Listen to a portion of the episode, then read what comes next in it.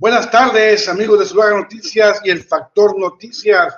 Nos encontramos esta tarde con la doctora Blanca Pulido Medrano. Ella es titular de la Comisión Estatal de la, para la Prevención contra Riesgos Sanitarios en Baja California Sur, con el tema BCS, Sociedad y Sector Salud frente al COVID-19. Bienvenida, doctora Blanca Pulido Medrano.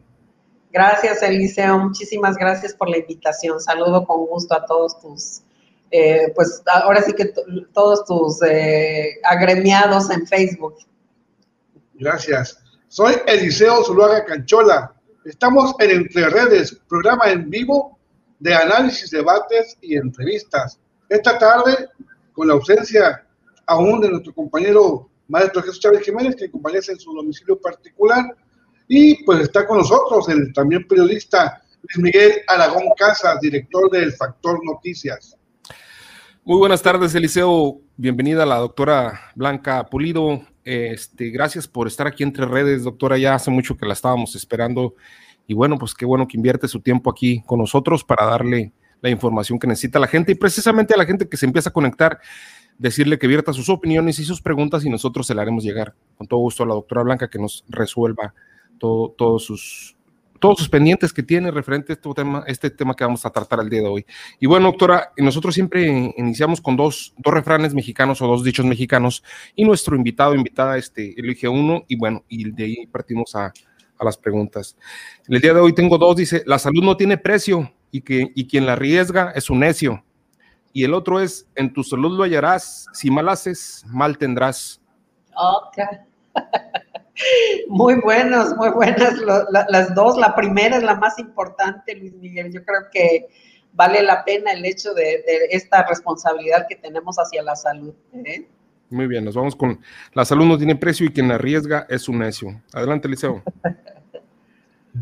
Baja California Sur, al igual que otros estados del país, enfrenta una situación de emergencia sanitaria ante el notable aumento de casos de COVID. ¿Han respondido, doctora, a la sociedad y sectores productivos al llamado de atender las medidas preventivas que hace el sector salud? Mira, Eliseo, yo creo que esta pregunta que, que bien hacen ustedes y el dicho que me decía Luis, eh, yo creo que si atendiéramos de manera muy puntual como sociedad, como comunidad, eh, todo lo que se ha indicado por parte de lo que viene siendo el Comité Estatal de Seguridad en Salud, lo que habla inclusive nosotros desde antes de que llegaran los primeros casos de la pandemia en Baja California Sur, pues se tuvo un trabajo previo para informar, para decirle a la población. Y, yo creo que lo que sí estamos viviendo algo totalmente inédito, esta pandemia, de veras que a mí me ha tocado eh, ya en todo este tiempo que llevo de servidora pública, atendí también lo que fue la pandemia de influenza y yo creo que no se compara, no tiene, esta pandemia es totalmente atípica, lo que realmente como nosotros como médicos hemos estado viviendo.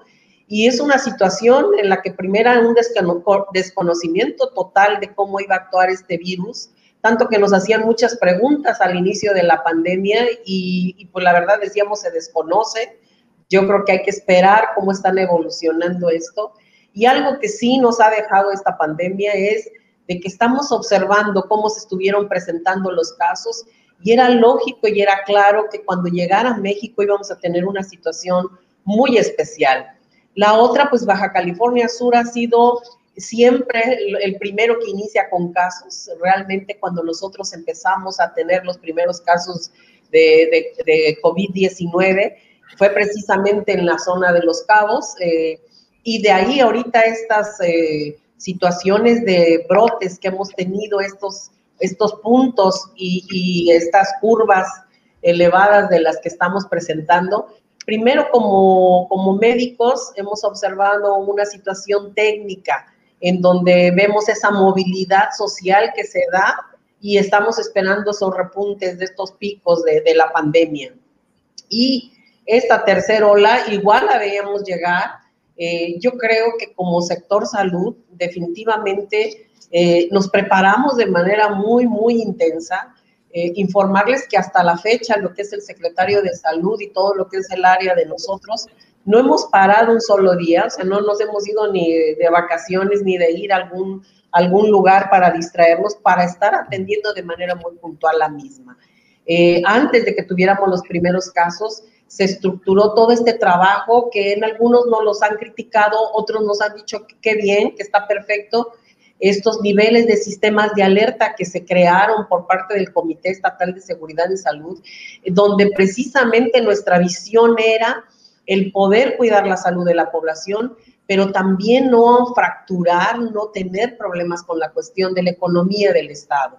Y de repente nos observan y dicen, ustedes están cuidando más en la cuestión de que no pierda dinero la gente que la salud. No, yo creo que esta tiene que trabajarse de manera paralela porque alguien que queda económicamente mal también se va a generar un daño a su salud en todos los ámbitos, eh, mental, este, incremento de suicidios. O sea, yo creo que el trabajo que realizamos como sector salud estratégicamente fue de manera muy acertada el crear estos call center, el 800 veces COVID, que es un, un hit, también el hecho de que se maneje, en la que nos permitió el inicio de la pandemia detectar los primeros casos, ver que era positivo y entonces eh, confinarlo en su domicilio y darle un seguimiento de manera personalizada. Que esta igual le pedíamos a todo lo que era el sector salud que se hiciera el mismo eh, eh, manejo y el mismo proyecto como el que tenía la Secretaría de Salud.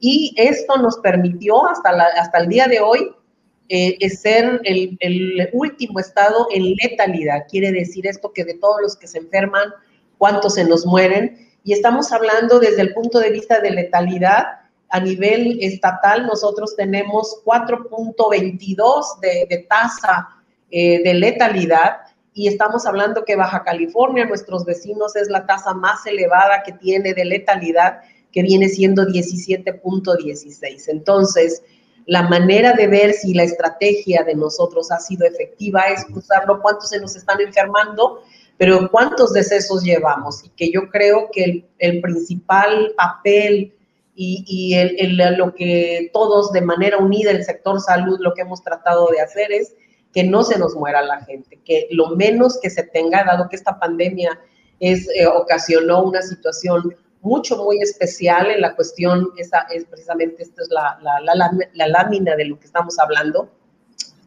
Eh, vimos que la manera de los más vulnerables, que era el adulto mayor, más con comorbilidad, que estábamos viendo que aquellos adultos mayores que estaban obesos, hipertensos, con algún padecimiento como cáncer, pues claro que era un grupo que eminentemente nos iba a pasar a afectar en la cuestión letal y lo estuvimos observando.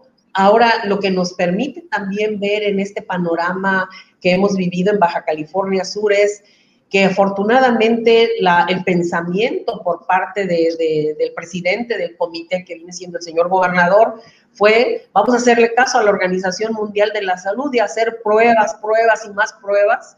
Y estamos ocupando el primer lugar a nivel nacional con el 72.1 este, por cada 100 mil habitantes eh, en pruebas. Y estamos viendo que hay otros estados, nos sigue eh, la Ciudad de México con 64.3 y antes era primer lugar este, la Ciudad de México. Ahorita ya, ya lo rebasamos, somos el primer lugar.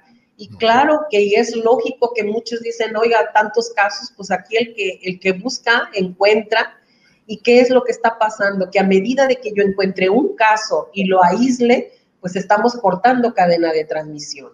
Eh, la otra es decirles que el, el, padecimiento por sí solo, estamos viendo que el 80, eh, que viene siendo el, el 83%, está presentándose de una manera eh, ambulatoria. Está, tenemos en este momento el 83% de todos los casos es de manera ambulatoria. Eh, el 3% ha sido hospitalizados estables. Esto que estamos viendo ahorita son el número de casos por semana. Entonces, si ustedes ven este, el, pico este que tenemos rojo, que viene siendo los primeros del, del mes de, del 2021, fue posterior a ese, esa movilidad que tuvimos de diciembre de lo que fue el año nuevo y esto que les decíamos, por favor, manténganse en casa, si se van a reunir a nivel familiar, eh, procuren hacerlo con el puro, la, puro núcleo de la familia y bueno, ya se presentaron estos picos. Y este pico que tenemos actual, que es el que eh, nos preocupaba y es el que nos ocupa ahorita porque es la ocupación hospitalaria que se tiene en este momento de manera importante. Y la otra, más que la, el número de hospitalizados y número de casos, es secundario también al tipo de cepa que está circulando. Entonces, aquí se juntan dos cosas, esa movilidad social que se dio de manera importante y la otra, pues la presencia de estas cepas, que bueno, nos preguntan, pues, ¿quién la trajo o cómo está? Pues ahorita estamos viendo que inclusive uno de nuestros estados vecinos, eh, cercano, que es Sinaloa, tiene una cantidad importante de este tipo de cepas también. Entonces, eh, la circulación de este tipo de, cepas, ya sabíamos que la íbamos a presentar y otra vez Baja California Sur vuelve a hacer el suertudo de empezar con casos de este tipo que yo creo que es conveniente sí decirles que cuando se mencionaba qué tipo de cepas estaba presentándose con una facilidad en contagio y siendo letal, eh, como se presentó en la India y se presentó en Brasil. Aquí el secretario de Salud sí solicitó al Laboratorio Estatal de Salud Pública que mandara muestras para poder saber qué tipo de cepa el que estaba circulando y efectivamente en cuanto se, nos enteramos, pues se emitió a decirle a la población, ¿saben qué? por sí el COVID-19 es, una, es un virus muy infecto contagioso, pero ahorita el que está circulando en este momento es tres veces más, pues, de poderlo contagiar a la persona que, los anteriores. Entonces, eh, sí estamos hablando que, por eso es de que se presenta una cantidad importante y con un grupo que es el vulnerable, que en este caso vienen siendo, pues, una población más joven, que, que, también estamos cruzando, que aquellos adultos mayores, todos los de 60 años y más que fueron vacunados, ustedes pueden observar que eh, los hospitalizados disminuyeron de manera trascendente, así como las defunciones en ese grupo etario. Ahorita estamos hablando que esta ocupación de camas, el promedio del grupo etario que se está presentando, estamos hablando de 42, 45 años de edad, y entonces es un grupo susceptible en el cual desde el punto de vista de, vacunación no está este, protegido. Entonces, es correcto, ahorita ya se tiene en 81% este, por ciento la, el índice de camas ocupadas. Y, algo que sí les quiero mencionar es que la mayoría de la estructura de lo que tienen equipamiento el sector salud eh, es apoyarse entre todos los, entre todo el sector, es apoyar en ventiladores al ISTE, apoyar, eh, al principio era apoyar al IMSS, y luego de repente nos apoyan ellos, entonces yo creo que este trabajo que se tiene del Comité Estatal de Seguridad en Salud es eh, tratar de sacar como equipo adelante todas las instituciones, porque igual nos tomó en una situación de fractura de lo que son los sistemas de, salud y que yo creo que este trabajo que se ha hecho, lo repito, el hecho de instalar el call center, el hecho de tener brigadas eh, que van a domicilio, que se prestaran eh, de manera en los oxímetros hacia la gente que no tenga la posibilidad de tenerlas.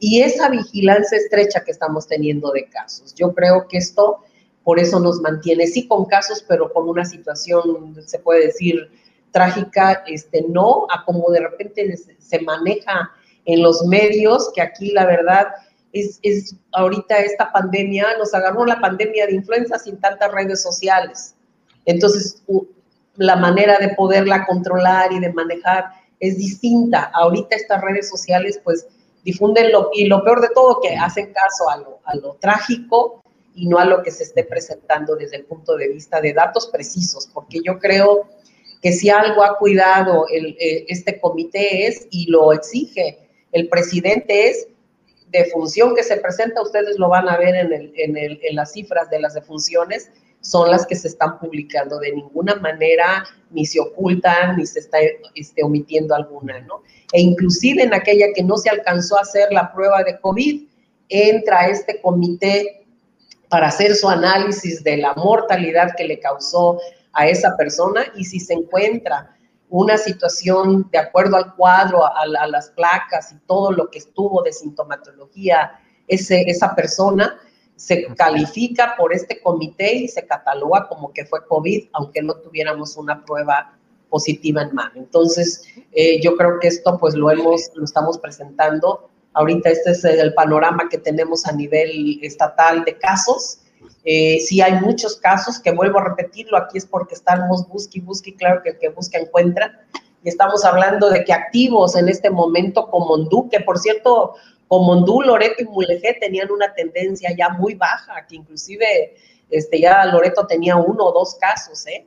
Y entonces ahorita, si ustedes ven, vuelve a empezar el mismo panorama de, de estas este, eh, puntas que tenemos, estos incrementos de estas curvas, se presentaron igual La Paz y Los Cabos, y luego fueron las zonas este, de, de, acá de Mulegé, Loreto. doctora, con este mapa que nos... empiezan a repuntear ellas. Mande. Con este mapa que nos está presentando, le quiero preguntar si todo el estado está a nivel 5 del sistema de alerta sanitaria. Es correcto, sí, Luis. Fíjate que teníamos en el nivel este, 3, inclusive lo tuvimos un buen tiempo, a Loreto Mulegé y este, Comondú, por lo que te digo, tenía poquitos casos, no había tantas defunciones y ahí lo mantuvimos. Eh, con esto que sabemos que inclusive fue hasta de manera preventiva, ¿eh? pasarlo todos al nivel 5, ahí tomamos estos tres municipios y mejor se colocan acá. Entonces, eh, yo creo que esta toma de decisión es acertada por esos repuntes que estamos empezando a ver en estos municipios. Y algo importante es que se hace un análisis que la capacidad instalada es distinta en Guerrero Negro, en Santa Rosalía, que lo que viene siendo La Paz y Los Cabos. En los cinco municipios de Baja California Sur se encuentran ya en semáforo naranja nivel 5 del sistema de alertas sanitarias ante el aumento de casos de COVID. En esta tercera oleada, donde se han detectado cepas peligrosas, la COEPRIS ha aplicado sanciones a comercios, restaurantes, tiendas departamentales o clausurado de empresas y oficinas gubernamentales porque pues ha sido un reclamo de la sociedad en ese, en ese punto que no se actúa que se ve muy pasiva la, la institución, pero creo que sí han hecho algunas sanciones. Mira, Eliseo, sí, Eliseo, yo creo que, bueno, hay algunos que te escuchen, algunos este, empresarios y van a decir que de dónde sacan que no hacemos nada, porque otros dicen que ya lo sienten, que los atosigamos, que ya es un ataque de manera específica a ellos, no, de ninguna manera. Yo creo que el trabajo que ha realizado la COEPRIS, mira, sí mencionarles que esta pandemia, independientemente que esté la pandemia, la COEPRIS tiene que atender los programas que tiene de rutina, ¿eh?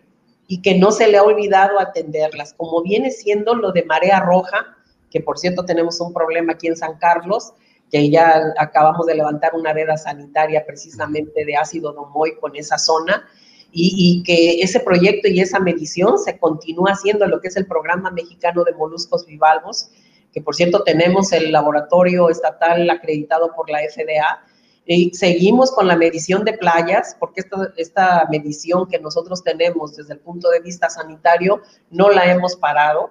Está también lo que viene siendo la calidad físico-química de agua, el seguir verificando purificadoras, o sea, todos los, los, establecimientos que nosotros tenemos que revisar, no hemos parado en lo absoluto. ¿eh?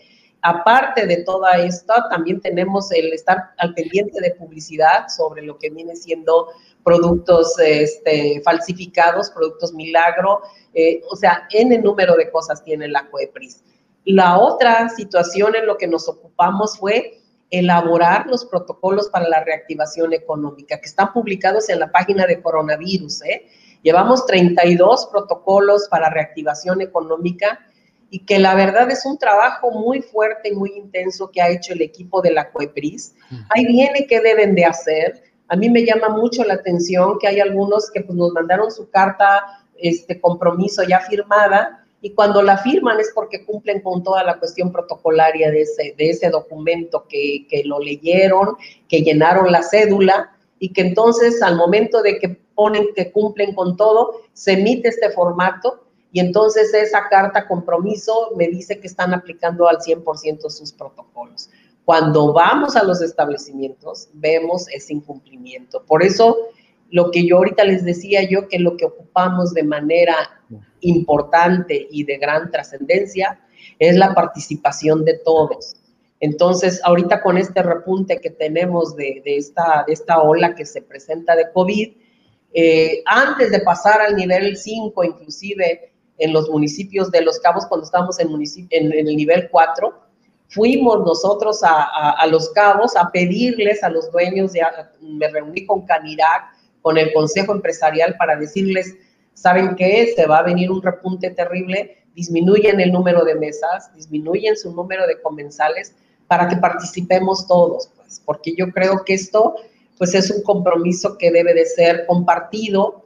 Si nos preocupa a nuestros compañeros de salud, médicos, enfermeras que no han parado, que ahorita ustedes vieron cómo, cómo estuvieron en un principio de la pandemia y ahorita se está presentando una situación crítica que tanto que por ahí el, la, tanto la Secretaría de Salud como el IMSS tuvieron que mandar eh, personal de otros estados para el apoyo. Entonces, yo creo que acá eh, en este nivel y que la verdad hay veces que decimos, bueno, nos confinamos, al, nos vamos a nivel 6 y cerramos todo, este, también cuidado, porque yo creo que esto eh, afectó a muchos eh, establecimientos desde el punto de vista económico y que yo creo que también esa es una de las situaciones que también no debemos afectar. Alguien que se queda sin trabajo, que no tiene ni para medicinas, entonces sí nosotros estamos viendo cuáles son los establecimientos que nos generan problemas y los estamos verificando de manera constante. Miren, decirles que desde el inicio de la pandemia a la fecha llevamos 354 suspensiones. El mayor número de suspensiones se la lleva La Paz y Los Cabos, 152 en Los Cabos y 122 en lo que es La Paz. Comondú 56, 6 Loreto y 18. Lo menos que nosotros queremos como COEPRIS es suspender, ¿eh? Porque esta suspensión temporal implica una disminución en, dinero para ellas, para cualquier eh, actividad económica que nosotros cerremos. Doctora. La otra, hemos procurado sí que cuando se cierra es porque yo tengo evidencia documentada de que tenemos que hacerlo porque hay un riesgo hacia la población, que no fue porque nomás a mí se me ocurrió, digo, lo suspendo, claro que no, en este aspecto no. Y la otra sí quiero decirles que por ahí a la COEPRIS, pues me cae todo, ¿eh? si hay derrame de aguas negras, pues dice la doctora Pulido, yo no soy zapa, o sea, yo, yo, yo no, yo, ok, yo atiendo y estoy detrás de él para que corrija una situación que le corresponde este, que hay, este, la CFE está aventando el humo de no sé qué, pues le, le corresponde a Semarnat. Pero claro que estamos atendiendo todo lo que son eh, cualquier tipo de quejas, ¿eh? que en este aspecto yo creo que uno de, las, de los términos que les pedía yo a mis compañeros aquí en la COEPRIS es el término no me toca, aquí no se maneja. Vamos a entrarle y hay, que atacar. Doctora, en este sentido, ¿la CUEPRI realiza, realiza o ha realizado alguna clausura de verificación de los laboratorios que, particulares que realizan pruebas de detección COVID? Sí, ya fue la, llamada de la mañana. Este, sí, claro que sí. Este, por ahí, este, inclusive di el total de laboratorios que tenemos, eh, que empezamos con muy poquitos y de repente, ¡pum!, como fue una situación de negocio, este, es correcto, nosotros los tenemos que verificar eh, y estamos hablando de, eh, creció el número de ellos de manera impresionante. Quiero decirles que empezamos con seis laboratorios nada más para pruebas COVID La Paz y con los cabos teníamos siete, ahorita tenemos 49 laboratorios y de ellos son siete en Comondú, La Paz tiene 12, Los Cabos tiene 28 en Los Cabos tiene 28, pero tiene uh, una empresa que tiene colocado cada módulo en el área de hotelería y entonces requieren un aviso de funcionamiento cada uno de estos. ¿eh? Entonces, eh, tienen su, lo que viene siendo la pura toma de muestras, esas, esas bases que también las verificamos y también ocupa aviso de funcionamiento. ¿eh? Este, y estamos hablando de que laboratorios que procesan PCR son 16, y de antígeno estamos hablando de 25, 25 laboratorios. Entonces, es correcto, sí, nos, nos toca evaluar, revisar ver qué, qué situación es la que guardan en alguna situación que encontremos de riesgo y lo suspendemos de manera temporal. Esto yo quiero decirles que no por el hecho de que se suspenda lo estamos clausurando, son cosas distintas. ¿eh? Y cuando nosotros suspendemos, tienen un tiempo perentorio para cumplir, para cubrir, y que es lógico que a mí de repente cuando me dicen, ¿cuál fue? Y dígame el nombre, este, aquí es bien, hay que manejarlo con mucho cuidado por parte de nosotros, porque hay un área jurídica que cuando un expediente esté abierto, yo no puedo estar dando nombres de, marcas y esto. Lo único que mi, responsabilidad es que esté cerrado ante el momento de que pueda tener algún riesgo. Si el expediente está cerrado, ahora sí yo les digo, mira, cerré tal y, no cumplió por eso. Y lo he dicho, lo he dicho y he, manifestado cuáles son estos los que hemos nosotros suspendido y hemos cerrado. ¿eh?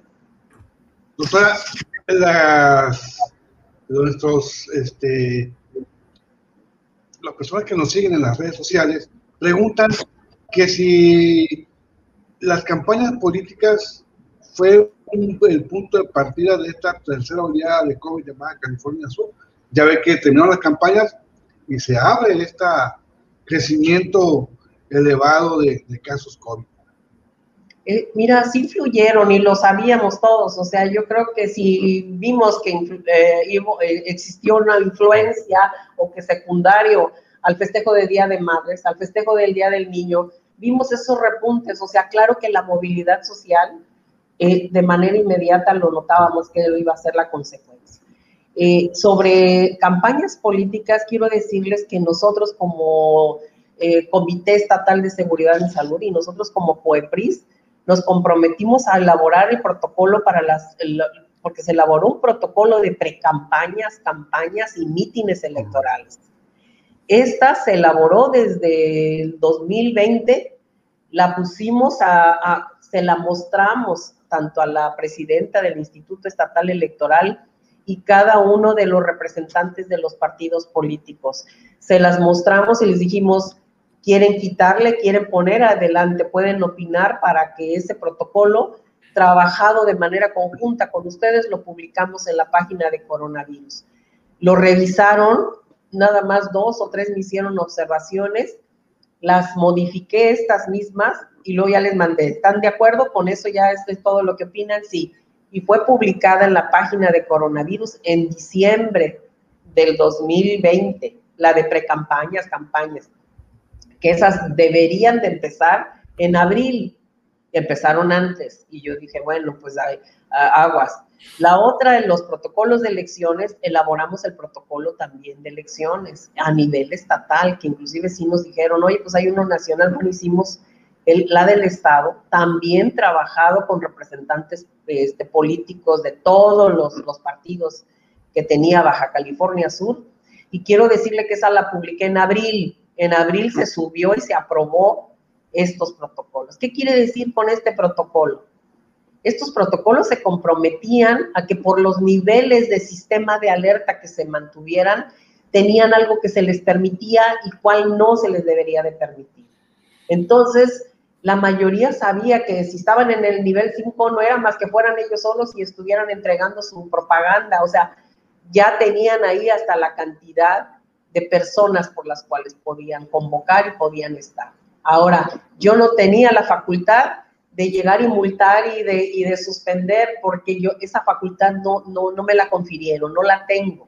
Yo le decía a la del Instituto Estatal Electoral, tú sí puedes sentarte con tus consejeros y determinen ustedes que está este protocolo, que está esto. Si no se respeta, pues entonces se podrán ser acreedores a multa. Me dijo, que lo reviso, yo checo, doctora. Y, luego ya me, comentaba ella, ¿sabe qué, doctora? Me dicen de nivel federal que pues no, no está contemplada en la ley una situación de este tipo y nunca se ha manejado en ninguna pandemia y, pues no, entonces lo único que yo hice fue elaborar oficios donde les estaba yo diciendo que estaban infringiendo en la cuestión de la aplicación estricta de los protocolos que ya nos habíamos publicado con tiempo. Y entonces ahí sí mandamos oficios de recomendación y emitimos casi mil, mil ciento veintitrés oficios recomendatorios para los partidos políticos, de decirles, oye, mira, este, te estamos diciendo no abrazarte, no esto, no lo otro, los cubrebocas, te estás tomando con eh, población vulnerable, este, tus fotos, cuídalos, que fue en, la época en la que, vuelvo a repetirlo, estaba los cuadros y, el número de, casos en, adultos mayores. En esta se dio ya una situación desmedida en, presencia de jóvenes y claro que preocupaba, sí preocupaba. Yo creo que en las ruedas de prensa que se tienen posterior a cada sesión del Comité Estatal de Seguridad en Salud, lo estuvo insistiendo el, señor secretario, el doctor Víctor George Flores, y les pidió, por favor, no acudan, no esto, no, o sea, pero pues bueno, yo creo que por eso les digo que es una situación de una corresponsabilidad social. Doctora, ya se acerca, estamos muy próximos a las vacaciones de verano y bueno, eh, ¿cómo está la situación en las playas? La gente está ávida de ir a las playas, pero además vamos a tener muchos visitantes. Y aunado a esta pregunta, quiero decirle, en, en, en, Balandra, en Balandra está un tanto controlado el exceso, ¿no? Pero en el tecolote no. O sea, tal pareciera que en Balandra sí da COVID, pero en el tecolote no.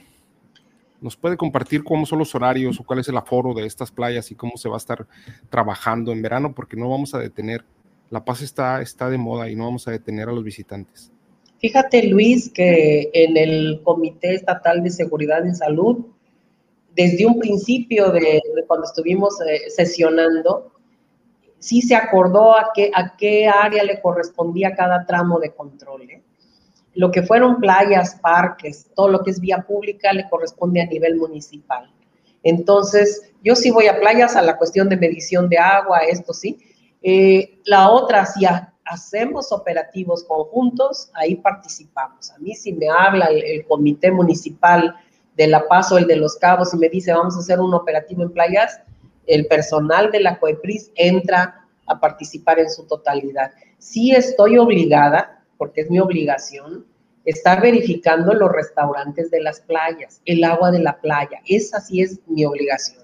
La otra, participamos en cuestión de operativos. Esto que se decidió de los cierres de la playa en La Paz. Es, fue una decisión municipal que la verdad está en todo su derecho. El señor gobernador ha dicho que los eh, comités municipales eh, sí pueden ser más restrictivos, más no más permisivos.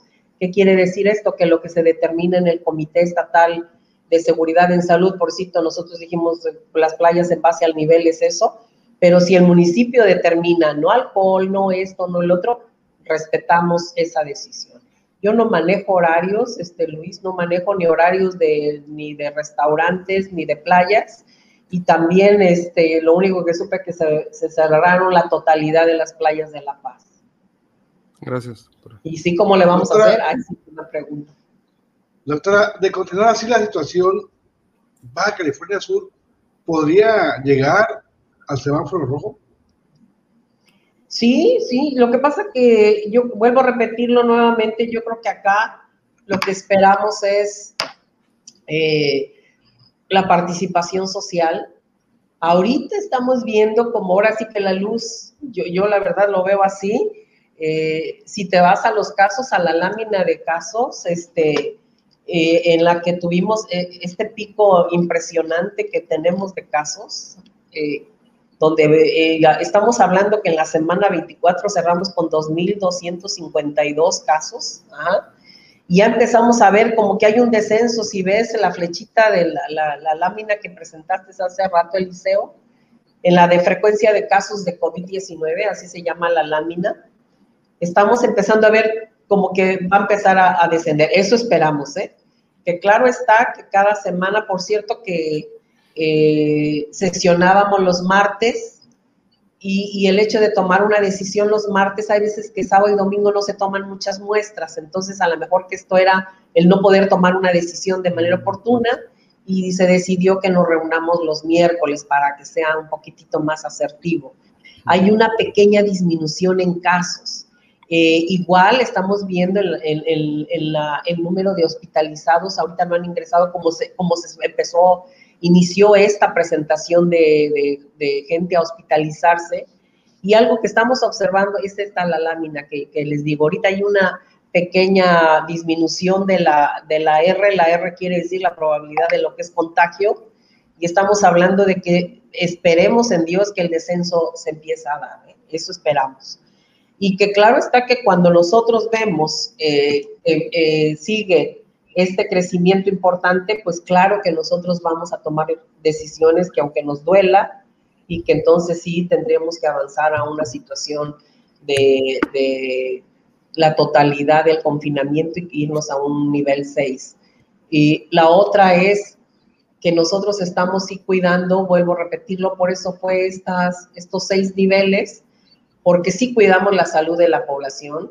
La otra, cuidamos con detalle qué actividades son las que íbamos a, aperturar, que nos implica mucho aforo y que, iba que puede provocar un contagio pues importante. Y claro que hay algunos de ellos que los teníamos que meter como necesarios porque estos sí son indispensables, pero con el apoyo de todo lo que viene el sector. Por si te transporte, transporte es esencial, pero aquí sí se, eh, eh, viene la participación pues de municipio, viene de todas las, las empresas que tienen este, autobuses y que nosotros les decimos, por favor, aplique lo que ya está normado, disminuya la cantidad de aforo. Entonces, son recomendaciones que nosotros hacemos, pero que implican no un trabajo que, que está obligado a la cuenta. Yo creo que ahorita nuestra obligación es participar todos como sector. Y claro que cuando yo he estado viendo esto, quiero decirles que inclusive se nos ocurrió hacer un operativo en autobuses allá este, públicos en Los Cabos y se suspendieron primero por no respeto de aforo y por no respeto de las medidas sanitarias y pues también provocamos un cuello de botella ahí porque no había cómo transportar a la gente. Entonces yo creo que hay que tener mucho cuidado, mucha cautela para, para hacer esta. Doctora, eh, alguien del público nos dice, ustedes como instancia reguladora para autorizar que vacunar, dar entrada a nuestro estado y por obvias razones saben lo que contiene, quiero preguntar por qué se quedan pegados los metales en el brazo donde fue puesta la vacuna. Gracias. Ahí está. Vuelvo a repetirles, yo creo que lo que estamos haciendo, o sea, péguenselo y es grasa, es, sudor y entonces se va a quedar pegado. No es la vacuna, yo creo que le hacen más caso a estas eh, notas que están sacando de veras, este, lo que, que un chip y que no sé qué tanto. Yo creo que debemos de tener una, una seriedad en el manejo de esto. Hay situaciones de veras graves que está pasando la otra, por ahí vi una nota que no sé cuántos muertos van y, que son vacunados. O sea, e, el doctor George ha sido muy responsable en su información y, y sí ha dado a aquellos en los que sí fueron vacunados hasta con las dos dosis y cuáles nada más tenía una sola dosis. E, e inclusive se analiza hasta en qué momento fue vacunado y que probablemente ya estaba infectado. Este, y, y que la otra, y lo dijo desde un principio y se ha dicho a nivel nacional, la vacuna no da una cobertura del 100% para que te enfermes de COVID. Te protege en un porcentaje. Por eso es de que yo vacunada con mis dos dosis salgo ahorita y yo me porto mi, cubreboca. Ahorita no está el personal de la COEPRIS, por lo tanto no traigo el cubreboca, pero en mi oficina de manera permanente traigo mi cubreboca, independientemente que tenga las dos dosis. Eh, todo esto que han sacado en las redes sociales, de veras, a veces que yo ya ni comento nada, este, son situaciones en las que nada tiene que ver con una seriedad en la cuestión de la aplicación de la vacuna. Claro está que cada vacuna es analizada y pasa por un proceso de calidad para entrada a nuestro país, sí lo es. Y que claro, por la pandemia, la utilización se tuvo que dar de manera, y hasta lo dicen, se tuvo que autorizar por la gravedad de lo que implica esta pandemia. Y, yo como médico, de veras, yo, lo, yo lo, lo, vería. Nosotros reportamos aquí en la COEPRIS todo lo que son eventos adversos a medicamentos y a vacunas. Hasta ahorita no viene más que la mayoría de lo que se ha presentado son sintomatologías que es esperadas de esa vacuna, más no como una situación donde decían fue para al hospital y está grave. No, yo creo que también ahí hay que tener cuidado si hay una persona que tiene alguna situación en salud, pues ya delicada y que está, se asoció con la aplicación de la vacuna, bueno, ahí sí yo ni, cómo poder identificar secundario a qué fue. Si fuera daño la vacuna, la cantidad de, de funciones que tuviéramos y los efectos secundarios, estaríamos en una situación crítica. No es el caso. Doctora, ¿La pandemia se está saliendo de control? No, fíjate que no, yo creo que nuevamente, qué, qué, bueno que haces esa pregunta, Eliseo. Eh, ahorita viene esta ola a, nivel nacional, ¿eh? Al rato lo, van a ver ustedes.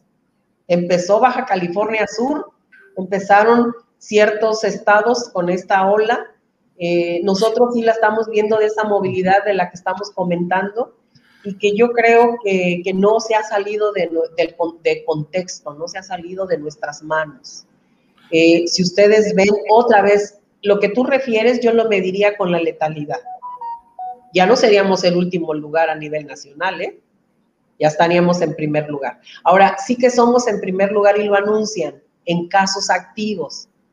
Pero otra vez vuelvo a preguntarles, métanse y vean el porcentaje de pruebas que están haciendo otros estados. Y es lógico que si este, Chiapas o otro estado hace una cantidad del 2%, el 3%, ¿de dónde va a tener casos si no busca? Pues, ¿sí?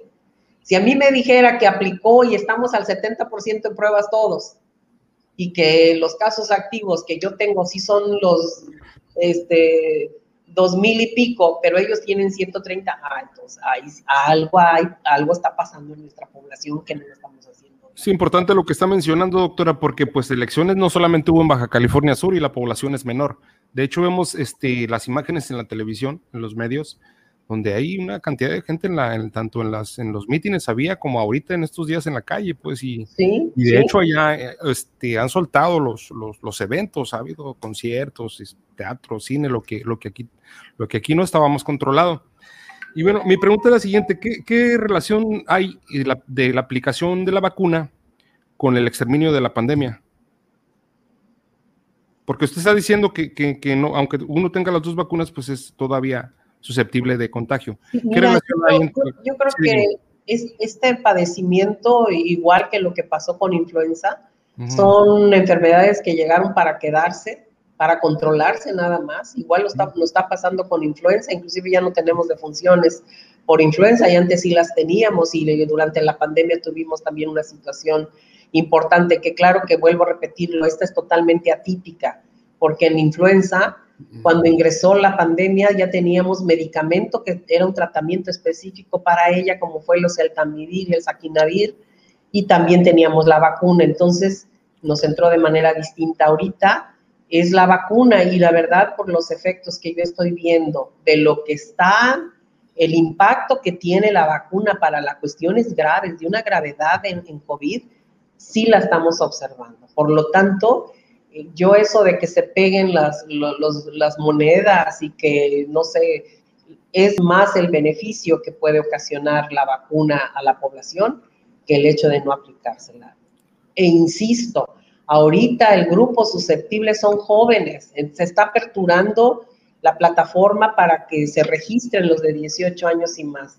Háganlo, de veras que eh, y sí es lamentable ver que grupos jóvenes estén hospitalizados y que estén intubados. Eso definitivamente. Y más los niños, que esa es otra situación que también tenemos que cuidar. Es la doctora Blanca Pulido Medrano, ella es la encargada, la responsable de COPRIS en Baja California Sur, quien ha estado el día de hoy con nosotros. Doctora, llegamos casi, casi, casi al final de la emisión del día de hoy. Este, muy interesante, por cierto, toda la, información que nos ha compartido. Y bueno, no podemos irnos el día de hoy sin, sin ir al, editorial por parte del titular de, de, esta página, Eliseo Zuluaga, eh, y luego regresamos a, a, que nos a despedirle y a que se despida de nosotros y pues, que cierre con algún mensaje para, para la sociedad subcaliforniana, doctora. Permítanos tantito. Adelante, Eliseo. Claro, claro, Luis. Gracias, Miguel. La pandemia por COVID-19 ha causado estragos no solo en los sectores productivos de Baja California Sur, sino principalmente en la población, registrándose hasta ahora más de 41 mil casos acumulados, 2.487 casos activos y lamentablemente hasta ahora 1.750 defunciones.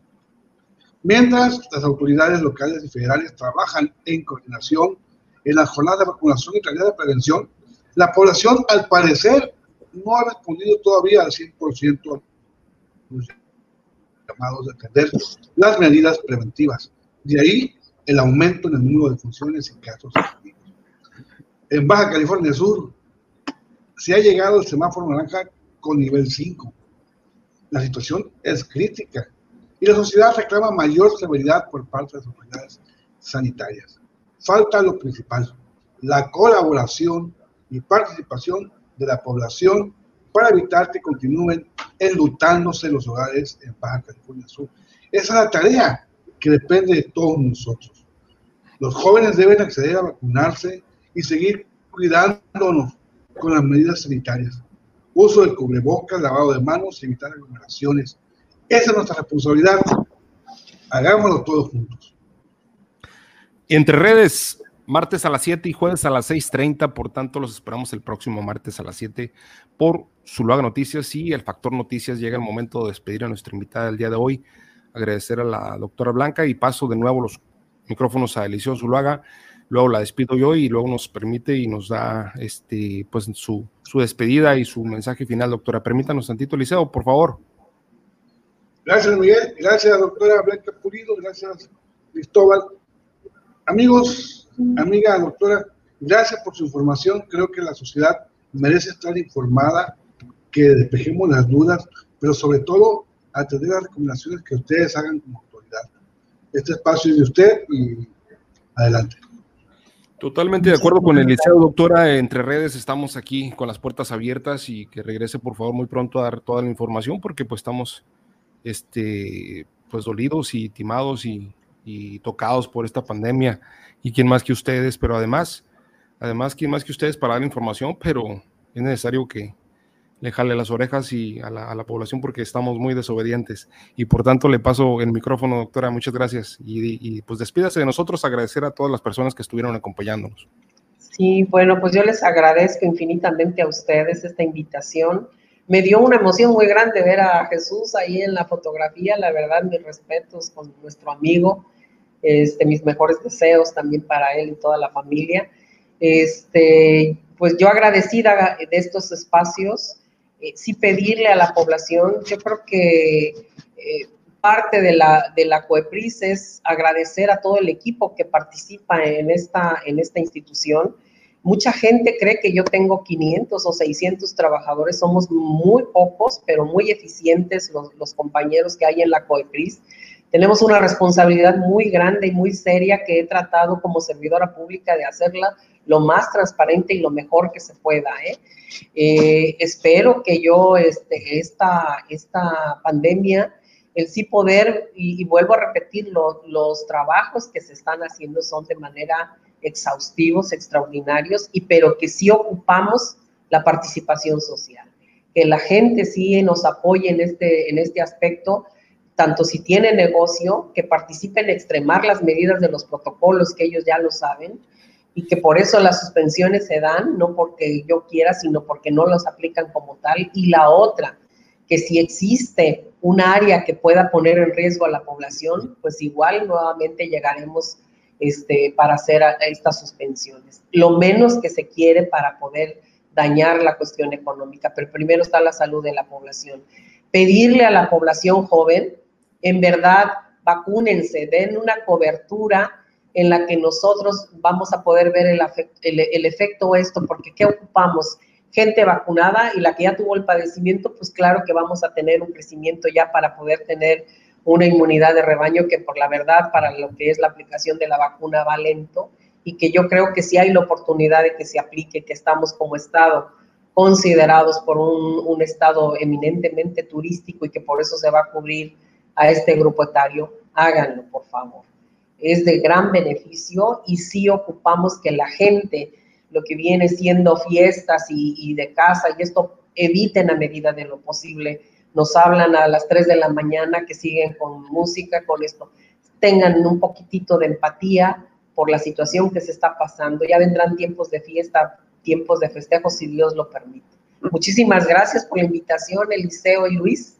Un gusto saludar a todos sus este, sus integrantes de este chat, de, su grupo, y les deseo lo mejor para ustedes.